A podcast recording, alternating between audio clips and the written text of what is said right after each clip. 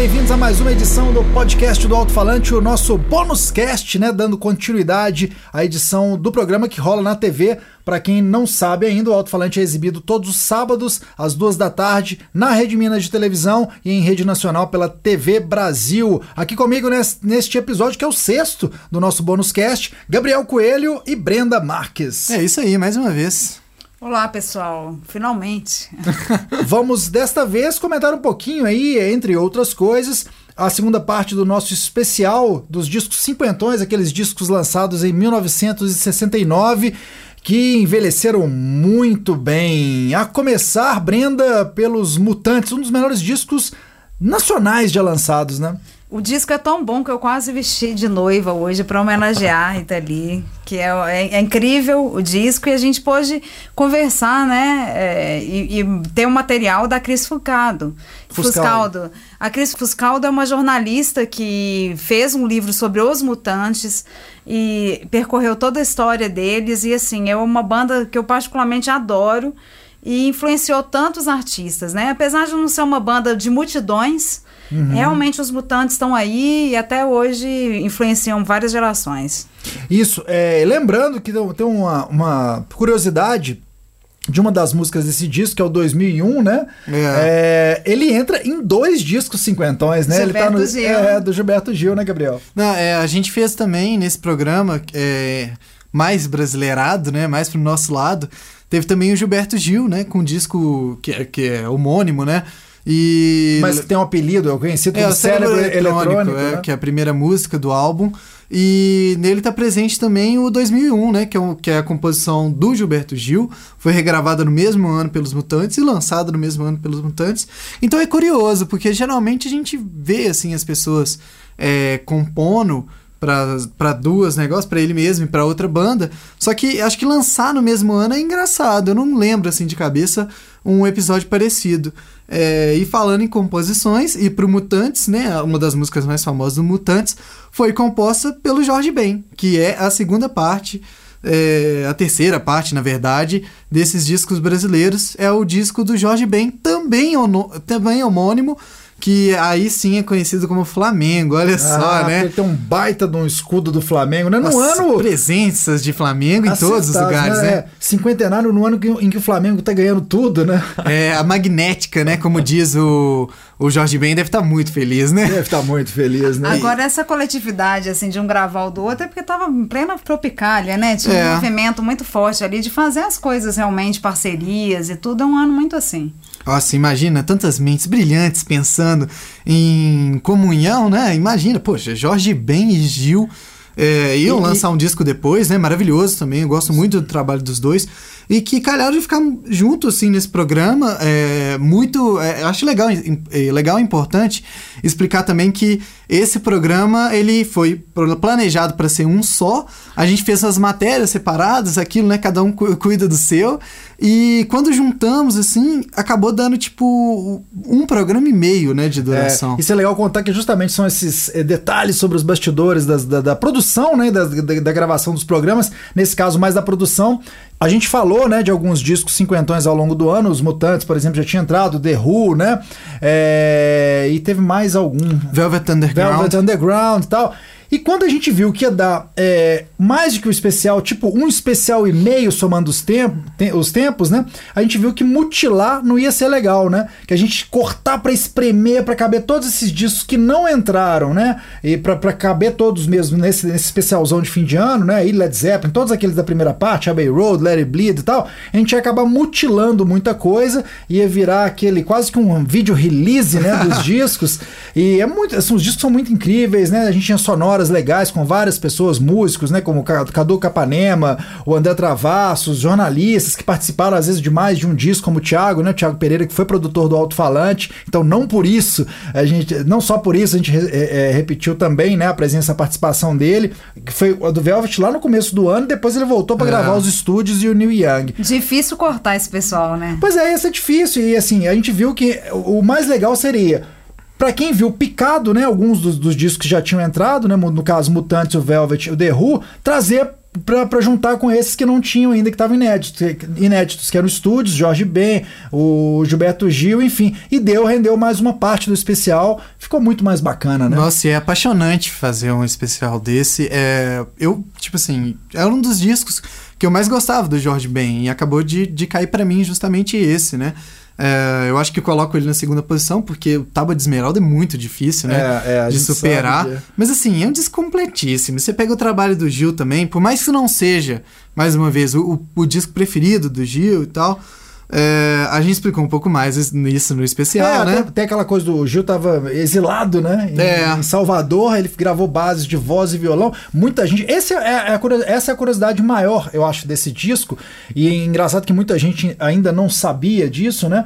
Que você ou- ouve o disco, incrivelmente, parece que é um disco de banda, né? Que estão lá todos os instrumentos, orquestração e tal. E ele mandou as bases de voz e violão, o disco foi todo finalizado sem a presença dele, né? Não, e o Ben Gil, que, que conversou com a gente também, ele fala que o pai dele chegou a esquecer músicas, né? Porque É. tava na época preso, ainda não tinha saído pro exílio em Londres e ele pegava o violão lá, mesmo dentro da cadeia, e compunha as músicas, ia montando na cabeça, esqueletando ali e mandava a parte dele, como você falou, e era composto todo fora. A única música que não foi feita toda, assim, é, não mutilada exatamente, mas por partes, é, foi aquele abraço. A única que ele ouviu é, finalizada. Nossa, né? assim, maravilhoso. Ele conta, assim, poético a fala do Benjil, né? E tanto que é válido nem repetir. Espero que vocês assistem no programa. É, foi maravilhoso, assim. Cara, tá, tá sensacional. E aquele abraço pro Tuti Maravilha, né? Da É, Confidência, nossos, agradecimentos, né? O Tiagão, a todos que a gente Também citou, comentou. André, André Travassos no primeiro programa, o Cadu Capanema, o Flávio Henrique, aqui produtor da Inconfidência, né? O Tuti, comunicador desde sempre do Bazar Maravilha, produtor, já esteve próximo, muito próximo de vários grandes artistas, né? Ele sempre, a gente sabe dessa proximidade do Tuti com a Elis, mas enfim, esteve com vários deles, né? Em, em momentos incríveis da- da- da- das suas carreiras, né? Produziu o Gil. Produziu o Gil, ele, ele tava contando isso pra Shows. gente, né? Quando a gente foi gravar e tal, produziu alguns shows do Gilberto Gil. Enfim, eu- é, é, é, é mais fácil a gente pensar que é que, que o Tuti não fez ainda, né? É, então, pra frente, o que, que nós. The Studios. Ah, o Studios, é. O Studios é aquele é disco que eles falam que é do protopunk, né? Que é impossível a gente imaginar qualquer coisa da história ruidosa do rock sem esse disco do Studios, né? E é interessante que tem música que se parece que é pós-punk. É, É, de tão é. à frente do tempo que eles estavam. É engraçado, é um disco, é isso, ele, ele, ele fica meio é, atemporal mesmo, né? Ele, ele realmente ele não fica só datado porque é aquela coisa garageira. É, eles conseguiram perpetuar aquilo, né? Várias bandas ainda hoje tentam gravar de uma forma mais tosca, mais ruidosa tal, e acabam suando, né? Como o, o The Studios de, de 1969. Como o Tiagão falou, né? O disco foi. Eles tinham umas três músicas ali no máximo. O guitarrista, o Ron Ashton, né? Acabou é, compondo o resto praticamente numa tarde no hotel. E é isso, é um E é o grande destaque mesmo, é o guitarrista desse disco, né? Foi bem destacado mesmo. Se é que a gente pode dizer que o Iggy Pop não é um grande destaque sempre, né? O Iggy Pop é um destaque até hoje, pô, É. gravando clipes incríveis e, e- fazendo shows assim demais. É. O Iggy Pop tá demais. Eu até tô lendo a, a biografia do Iggy Pop, chegou pra mim esses dias, eu comecei, tô bem ainda no início, assim, né? O Gene Osterberg, né? Que é o nome dele é, re- é, real. É, o Iggy Pop, obviamente, é o nome artístico, mas ele durante muito tempo ele encarnou essas duas personas, né? Ele era, às vezes, o, o cara realmente o Osterberg, né? Da família dele e tal lá, e, e de outro ele era o cara in- incrivelmente alucinado, né? É um cara que se cortava ao vivo, quer dizer, muito, muito do que a gente aca- acabou vendo em outros figurões do rock, o Marilyn Manson, é, essa coisa de da automutilação e de. Cara, o Iggy, é, é, é outro cara que é, é incrível a gente pensar o que, que é que o Iggy Pop não fez em cima de um palco, né? Eu me lembro, vou contar um caso rapidinho, que é no Claro que é Rock, quando eu vi os estúdios, né? O Iggy Pop os estúdios, naquela. Quando eles re- remontaram a banda, eles tocaram no Brasil. E no- eles chamaram, antes de chamar o público para subir em cima do palco, e virar uma verdadeira bagunça, uma zona completa, ele, ele deixou alguns jornalistas irem subindo. Chamou um, chamava outro, e quando vê, eu estava em cima do palco, eu gravei parte do show, vi, né? Parte do show que a, Mari- a Mariana Castelo Branco, que era. Terência não tá fazendo, assim, 50 anos, mas É, né? Enfim. chega perto. Quase, né? tô quase chegando lá. Mas eu tava em cima do palco e a Mariana Castelo Branco era a nossa cinegrafista. A gente tava vendo aquilo e o Iggy Pop parecia um cachorro louco, assim. Ele corria de um, de um lado pro outro e com um olhar, assim, furioso. Eu me lembro que duas vezes ele dirigiu o olhar a mim, assim, e eu olhei pro lado, pro outro lado, assim, com medo. Falei, esse cara, não sei, se eu olhar para ele, ele cismar, ele pode vir que morder minha perna, me empurrar pro público. É melhor eu nem olhar para ele, sabe? Sério, ele, ele conseguiu me, me colocar esse medo, assim, né? Ah, mas eu... o Iggy Pop, ele, ele impõe esse medo, né, cara? Poxa, você fala assim... É o Iggy Pop. Não tem outra, assim. É o Iggy Pop. E como você falou, temos vertentes aí de minis. Iggy Popzinhos, né? Tem artistas e tem entidades. É, o Iggy Pop está nessas duas categorias, João. Engraçado, como é que alguém. Como é que ele consegue fazer disso uma personalidade, assim, é, elaborada e que as pessoas gostam e pedem por isso, assim. O Iggy Pop é o Iggy Pop. E igual você falou, se subir o homem, né, por trás do Iggy Pop, ninguém vai querer ver, né? A é, gente quer é, o, o é. Iggy Pop. Não, e, e ele lá, lá, lá, de trás, ele já. já, já é, não sei se forjando é a palavra certa, mas é, é abraçando para si essa nova perso persona, né, de artista e esse, esse, nome de como performer Iggy Pop, ele foi já negando, deixando para trás o Osterberg, né?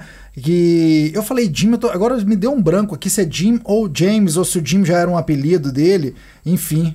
Eu, eu falei para não ficar errado, ó, nós vamos olhar aqui James Osterberg, obviamente, Iggy Pop. Eu falei Jim Osterberg, né? Então só é, é James Newell Osterberg. É que você é muito próximo dele, né? teve essa, é, essa é, é. relação ali é no palco. Jim, eu acho que ele, alguém, eles falam em algum momento, porque o, o Jim Morrison é, né, também, é, né? James, James Morrison, James Morrison é um apelido para Jim. Enfim, foi quase, mas pra gente deixar, então, James Newell Osterberg é o nome, né, é, dele, do Iggy, de um Iggy Pop sério que muito pouca gente não conheceu, né? conheceu, na verdade. É um falcão do rock, né? é, lembrando, o Iggy Pop hoje ele mora na já hoje não, já há um tempo na Flórida, né? É, muita gente não gostou do trabalho dele, trazendo um pouco para este ano. O trabalho mais novo dele, Free, ele gravou com, com, é, com a presença de um trompetista ali, mais explorando esse trompetista, uma coisa mais jazz no meio das músicas, né? Jazz, baixo, bateria. É meio que o, o, o sax tomando. O trompete, minto, tomando lugar do que seria guitarra numa banda de rock muita gente torceu o nariz e muita gente torceu o nariz porque muita coisa é poema. Ele meio recitando algumas letras, assim, ficou meio aquela. A gente já falou isso no. Uma coisa bem mais experimental, né? É. E, enfim, mas eu acho que tem ótimos singles também que a gente já citou, mas vale reforçar. James Bond, a música mesmo, né? Que é o primeiro, foi o primeiro single do disco. Love's Missing. É, eu acho que tem bons acertos nesse disco do Iggy Pop que não foi abraçado aí por muitos. E é um período de, de discos, né? Você pensando no 1969 de experimentar mesmo, de ter músicas maiores, de ter poesia junto, de ter é um período muito criativo, né? Ali, né? ali experimentava. Era, ali era, era derrubando, como o Thiago bem falou, foi, é, bot, foi a tampa do caixão dos anos 60, né? Da contracultura, daquela contracultura assim, do hipismo, é, do flower power, né? Esse disco ele chega chutando a porta, né? Eu acho que é um disco é, é isso nervoso em todos os sentidos. Ele não tinha nada de paz e amor, né? Muito pelo contrário. É, é, e é um movimento necessário para se manter no rock, né? Pro rock se manter, na verdade, essa modificação ela tem que acontecer. E trazendo um pouco para os dias atuais, é o que eu acho mais ou menos assim, que vem ofuscando o rock em relação às outras coisas, porque é, essas entidades que a gente vem comentando se tornaram tão fortes assim que acaba precisando de uma relação de fidelidade àquele rock antigo e as pessoas passam a não tentar coisas novas mais, Sim. inovadoras nesse sentido e acaba gerando pouco, né?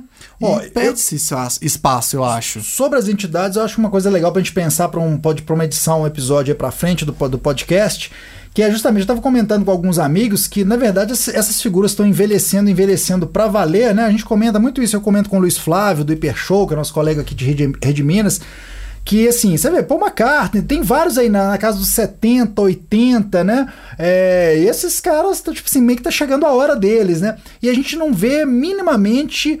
É, nem de longe é, prováveis substitutos, né? não substitutos, porque ninguém toma tá é, entra no lugar de ninguém, mas com a mesma relevância, né? O rock não produziu mesmo outros grandes figurões, né? Ou produziu. Isso eu acho que é um assunto, uma polêmica boa, né? É, uma polêmica. É aquele, aquele papo, né? Polêmicas vazias, né? não Polêmica- vamos chegar em resposta é, alguma. alguma. Isso é verdade, mas que vale a discussão absoluto, né? Mas é isso, as entidades permanecem, né? E agora vale ir pros semideuses tomarem esse posto, né? né? Temos aí, eu, eu gosto de algumas figuras, não, não é justamente, não dá pra ficar comparando, são períodos, né, diferentes em que essas figuras eh, chegaram, estiveram ou estão, né, eh, no, no rock. O Jack White, eu acho que é uma, figura que já, já merece um lugar diferenciado em um lugar, né, de destaque no rock. O vocalista do Arctic Monkeys, né? Ah, o Alex Turner. O Alex Turner, eu acho que é um cara meio gêniozinho mesmo. Nossa, tá- o Agostinho Carrara, né? Parece. é, isso aí. É, que mais? Eu tenho, tem alguns, né, nomes, eu acho, aí pensando em rock, né, não tô indo pra outras alas, grandes astros, fenômenos pop, não, porque aí a gente pode até abrir um pouco mais o leque. Mas do rock, realmente, a gente, o Josh Homme, né, inclusive, aí lembrando que o Iggy Pop, talvez muita gente não tenha gostado desse disco dele, porque ele fez um descasso anteriormente, que era o disco, é o Post Pop Depression. Eu acho uma, uma pequena obra-prima recente do rock, que é a banda que ele montou na época com o, o Josh Homme, o baterista do Arctic Monkeys, então uma senhora banda de rock para gravar um disco solo, né, dele. E Agora, esse ano, né, que a Sam Vincent ganhou o Grammy, é uma, uma símbolo que mostra que o rock tá modificado, tá, né? tá, se- tá Então, transmutando, é né? Tá- Entender essa transmutação também. E teve um período de rock, sim, que é o período mais clássico do rock. Esse período não volta. Não volta, né? já não era, volta. né? É a referência ali, é o berço, é que a base. tempo bom que não volta nunca Não mais. é É. Mas agora tem outras vertentes, e com certeza essas vertentes são mais mes- mescladas a outros estilos, ao eletrônico e tudo, e a gente vai seguindo por aí, vendo como é que vai o barco. Vamos terminando então? É. Já estamos aí com uma duração avançada. Ah, mas é especial, É isso né? aí, é aí. Estamos falando da segunda parte do especial Cinquentões do Rock, né? No ar, né? Na TV. Foi exibido aí no dia 21, é isso? Exato. 21 não. 21. isso mesmo, 21 de dezembro. Pra quem estiver escutando o podcast no mesmo dia, hoje, pra galera do dia 21. É, quem tá muito apressadinho, Pra quem né? tá muito, porque os podcasts têm entrado na sequência. O programa vai ao ar, vai- você cola lá que o podcast geralmente já tá disponível logo em seguida. E já que ainda não chegou o Natal, quem quiser teve. O que, que teve de edição de, de luxo desses 50 Ah, anos caramba, aí? é. Pô, tem só o Abbey demais. Road ali, né? Ganhou realmente em várias. Relançamento em vinil, vinil duplo, enfim, em áudio 5.1, né? Pra quem gosta de ouvir disco em home theater, enfim. É, escutar disco em home theater é uma coisa, Cara, né? mas tem alguns. Aí, vale, vale comentar em outro podcast, mas alguns eles acertaram a mão, viu? É engraçado. Eu já escutei. Eu tenho alguns, poucos assim em casa. Por- Vou só citar um, o Slow Hand do Eric Clapton, aquele álbum Ah, que é sim. todo lentinho. Você fala, cara, por que, que transformaram um disco desse no 5.1? Cara, o- a- os backing vocals, tem ah, duas backings que gravaram um disco com ele, por exemplo, cantando Wonderful Tonight. Na hora que as backing entram, se você tem um home theater minimamente decente, parece que elas estão sussurrando no seu ouvido. É um negócio sensacional. É uma experiência. Pra Com quem curte certeza. áudio, né? Curte Tá aí a dica. enfim, ó, só lembrando que a gente faz esse podcast, tem mais uma edição do ano que vai, ela é, fica disponível no dia 28, e depois Brenda, Brenda sai de férias, ela e Sabrina, Ah, vou relaxar. vai relaxar geral, e... Mas eu e Gabriel continuaremos aqui, Clube do Bolinha, né? Clube do Bolinha fazendo as edições dos podcasts de janeiro, enquanto os- a- o alto-falante estará em reprise, né? É uma época que a gente sempre reprisa, ou faz os melhores momentos do ano, ou reprisa é, pura e simplesmente alguns especiais, como fizemos al- alguns bons, tipo a história do rock, né, em, em homenagem ao Dia Mundial do Rock em julho, também gerou dois ótimos especiais, né? É, falando de rock. Brenda gravou uma ala, a- ala com as mulheres do rock, enfim. A gente vai estar reprisando esses programas, mas os podcasts continuarão inéditos. hein? E aí a gente vai dando pistas do que que a gente está produzindo, as gavetas que a gente está gerando, né? Exato. Para rolar aí durante as novidades que estão por vir, né?